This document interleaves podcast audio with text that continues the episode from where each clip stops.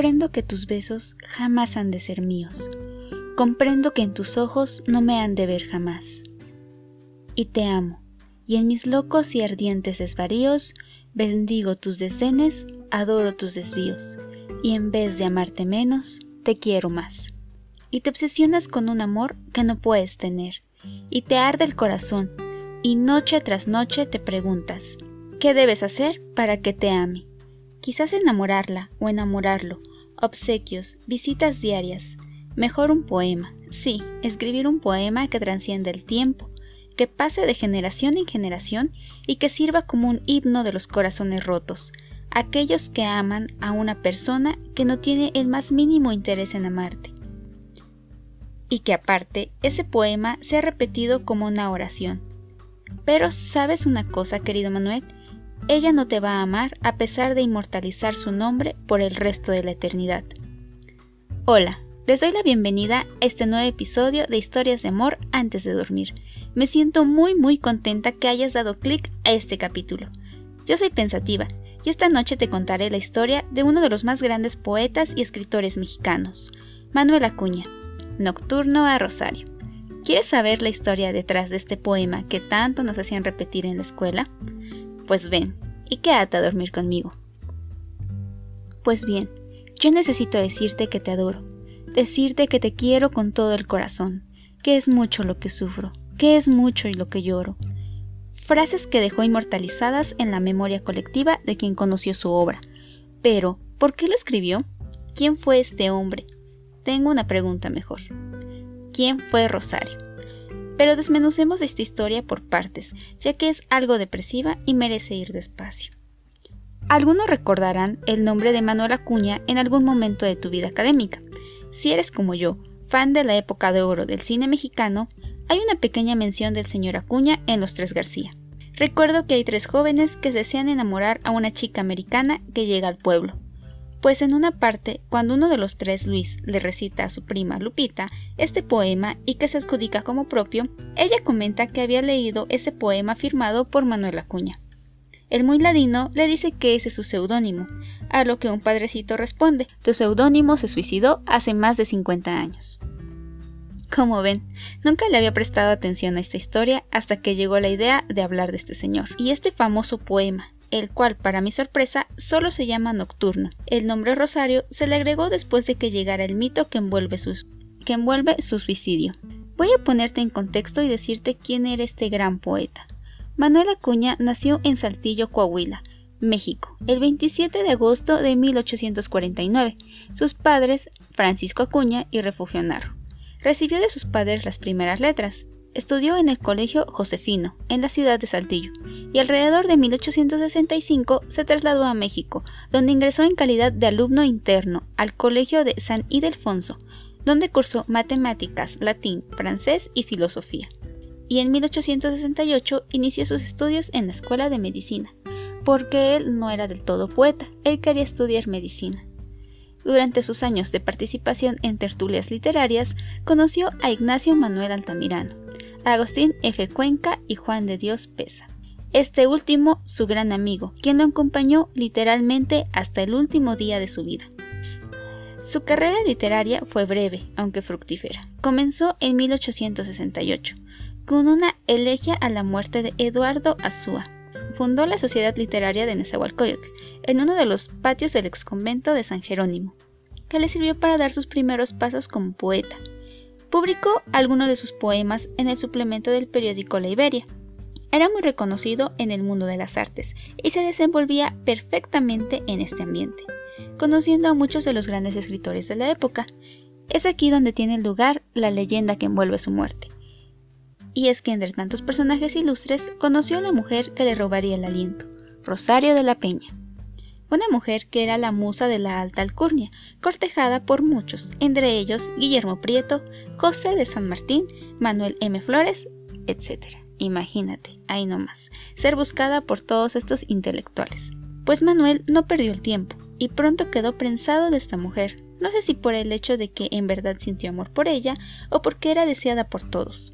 ¿Te ha pasado eso?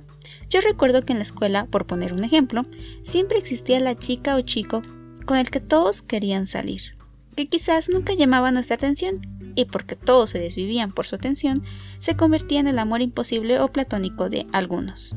¿A qué crees que se deba esto? Pues para no perder la costumbre, nuestro poeta comenzó a cortejarla también. Rosario le pedía tiempo para poner sus sentimientos en orden. Él todos los días la visitaba, no perdía el tiempo. Era un hombre sumamente sensible y empático con los demás. Lo podemos ver en las letras de sus poemas, aunado a la poca cercanía con su madre en sus épocas de niñez y el prematuro abandono de su casa para trasladarse a estudiar medicina a la capital. Ah, porque este muchachito era muy inteligente, pero siempre ponía los sentimientos antes de la lógica. Como les decía, este carácter que tenía hacía que Rosario lo considerara más su amigo, casi su hermano, y no un prospecto de novio o de pareja. Oh, en el Cora. Como se dice en nuestras épocas, los friends soñaron. ¿A cuántos no nos ha pasado esto? Que te digan que eres su mejor amigo o amiga, que te vean como un hermano. Muchos sabemos que cuando nos dicen esto, pues decimos, sale bye. Sabemos que ahí no es, y lo más sano es alejarnos. Y obviamente lo más lógico. Por supuesto, pero Manuel no lo creyó así. Él la deseaba con toda su alma, y quería tener su amor a toda costa. Algunos historiadores asumen que la falta de amor materno hacía que se proyectara en Rosario. Quería tener el amor femenino que no tuvo, y esto lo podemos notar en sus fragmentos de su poema. De noche, cuando pongo mis sienes en la almohada y hacia otro mundo quiero mi espíritu volver, camino mucho, mucho, y al fin de la jornada las formas de mi madre se pierden en la nada, y tú de nuevo vuelves en mi alma a aparecer. ¿Coincidencia? No lo sé. Lo cierto es que el rechazo de este amor lo sumió en una profunda depresión. Pero ya sé que algunos van a decir que, que le costaba a Rosario darle una oportunidad.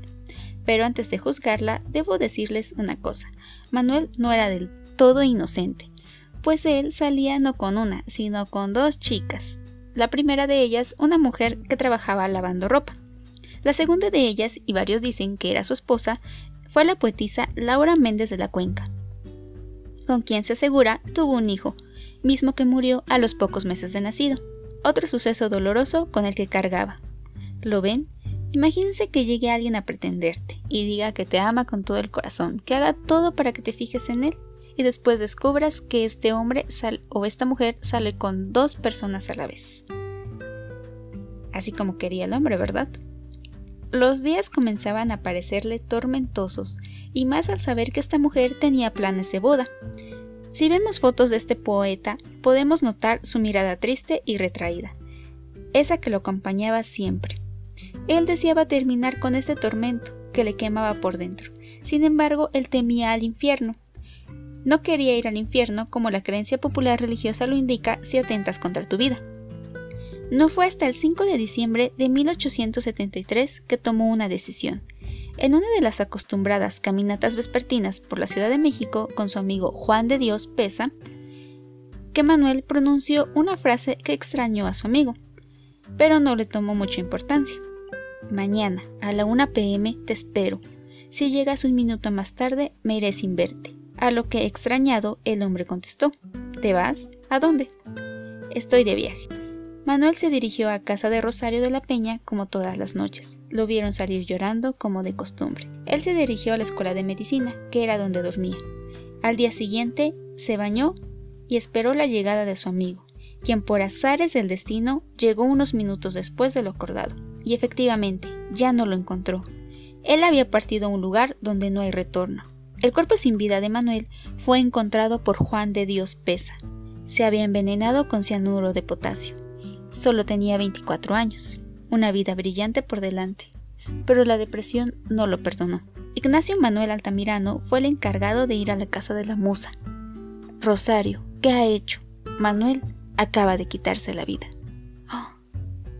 Se sabe que Rosario jamás se casó. 50 años después, ya con una edad muy avanzada, fue entrevistada respecto al suicidio de Manuel. ¿Cómo la decisión de otra persona afecta por el resto de la vida la de otra? Por muchos años se ha manejado esta versión, culpando al desamor de Rosario. Pero no lo es así. Si lo vemos desde un punto de vista más imparcial, podemos notar dos puntos importantes y que quizás a muchos de nosotros nos han atormentado por mucho tiempo. El primero de ellos es que quizás una persona puede cortejarnos por mil años, pero la insistencia no es la clave de obtener una relación. Si no se siente atraída por ti, no insistas. Puedes volverte molesto. Muchos se ponen como reto lograr que alguien que les gusta les haga caso. No diré que no funciona, pero en tantos casos se vuelve hostigoso. Si ya te han dicho que no, es no. Mantén una línea de separación por tu salud mental. Siempre cuídate y cuida tu corazón. Si esa persona no está enamorada de ti, no forces un sentimiento tan bonito que se da de manera natural. Como dice el papá de Fiona, no puedes obligar a nadie a enamorarse, no puedes culpar a nadie por no amarte. Si has tenido mil detalles con una persona que pretendes y esa persona te dice que no, es momento de analizar las cosas. Esos detalles, ese tiempo y esos favores los has hecho por cuenta propia. Suena cruel, pero es real. Dar sin pedir nada a cambio es muy difícil de creer en estos días. Recuerda, lo que vas a dar puede que no tenga retorno. En estos casos, los detalles no obligan a nadie a nada. Esta historia me recuerda mucho a la película de 500 días con ella. La maldita Summer, sí, lo sé. Como muchos la llaman. Y es que todos querían, como película romántica, que Tom se quedara con Summer. Como de seguro muchos soñaban que Rosario accediera a las peticiones de Manuel. Ahí está la similitud. Si ya te dijeron que no desde el inicio y sigues insistiendo, no es culpa de la otra persona. Ahora, que si lo vemos en el caso de Summer, lo más sano es que te alejes y no juegues con los sentimientos de la otra persona. Lo sé, es un tema complicado que en otro podcast quizás podamos analizar. Una vez escuché la frase, así me lleve más de 10 años, voy a hacer que te enamores de mí. Les pregunto, ¿era amor, obsesión o capricho?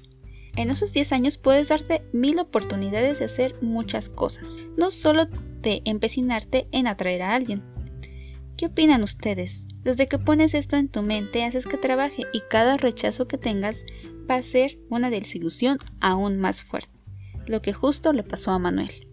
Punto número 2. Él ya cargaba con una depresión muy fuerte, por los hechos antes mencionados, la muerte de su hijo y la separación de su familia tan joven, aunado a la falta de amor materno. Buscar amor para reemplazar otro es muy común, que a veces solemos confundirnos y otras veces más conformarnos. No podemos culpar de todo, pero sí podemos buscar apoyo ante este tema. Antes era desconocido, y me refiero a los años de Altamirano y Acuña. En otras épocas, y aún lo he escuchado como tabú, y piensan que alguien que tiene depresión es una persona débil mental. Pero ahora, si experimentas alguna sensación que no te permita estar en paz contigo mismo, puedes buscar ayuda con un especialista. Siempre recuerda que no estás solo ni solo. Tienes derecho a sentirte triste, sí, pero por favor no te quedes en esta estación. Por favor, avanza. No queremos otro desenlace como el de Acuña. Respecto a esta historia y este poema, ha sido analizado por muchos psicólogos a lo largo del tiempo, y notaron que él escribió una carta suicida, lejos de escribirle un poema a Rosario. Se ha adaptado como canción, se ha adaptado como canción. Si la quieres escuchar, hay versiones como la de Chalino Sánchez, en su estilo propio, también se hizo una película que cuenta con las participaciones de grandes estrellas, como Ofelia Medina, Simón Guevara, Patricia Reyes Espíndola y Evangelina Sosa. Si no han leído algún poema de este gran escritor, te recomiendo lo leas. Lo que no te recomiendo es que sigas su ejemplo. ¿Qué te ha parecido la historia de hoy? Todo un mito que sigue intrigándonos hasta estos días. Y tú dime, ¿te has enamorado de alguien a tal punto de perder la cabeza? Te aconsejo que no satanices a la persona por no corresponder tus sentimientos. No abuses de los sentimientos de los demás para obtener favores ni regalos. Sé claro desde el inicio. Y 3. No te victimices. Recuerda que lo que estás haciendo para cortejar a alguien es por elección propia. Siempre tienes la opción de elegir. Recuerda, esa persona no es la mala. Si esa persona ya te dijo que no y estás viendo que tus acciones para cortejarla no funcionan, es mejor decir sale bye. Piensa en ti, siempre piensa en ti. Yo me despido, sin antes recordarte mis redes sociales, Facebook, Instagram, YouTube. Me encuentras como historias de amor antes de dormir. Espero tus sugerencias y tus comentarios. Mañana, que ya no puede encontrarse nuestros ojos y que vivamos ausentes muy lejos uno del otro, que te hable de mí este libro como de ti me habla todo. Hojas secas, Manuel Acuña. Yo soy pensativa. Buenas noches, un beso enorme. Bye.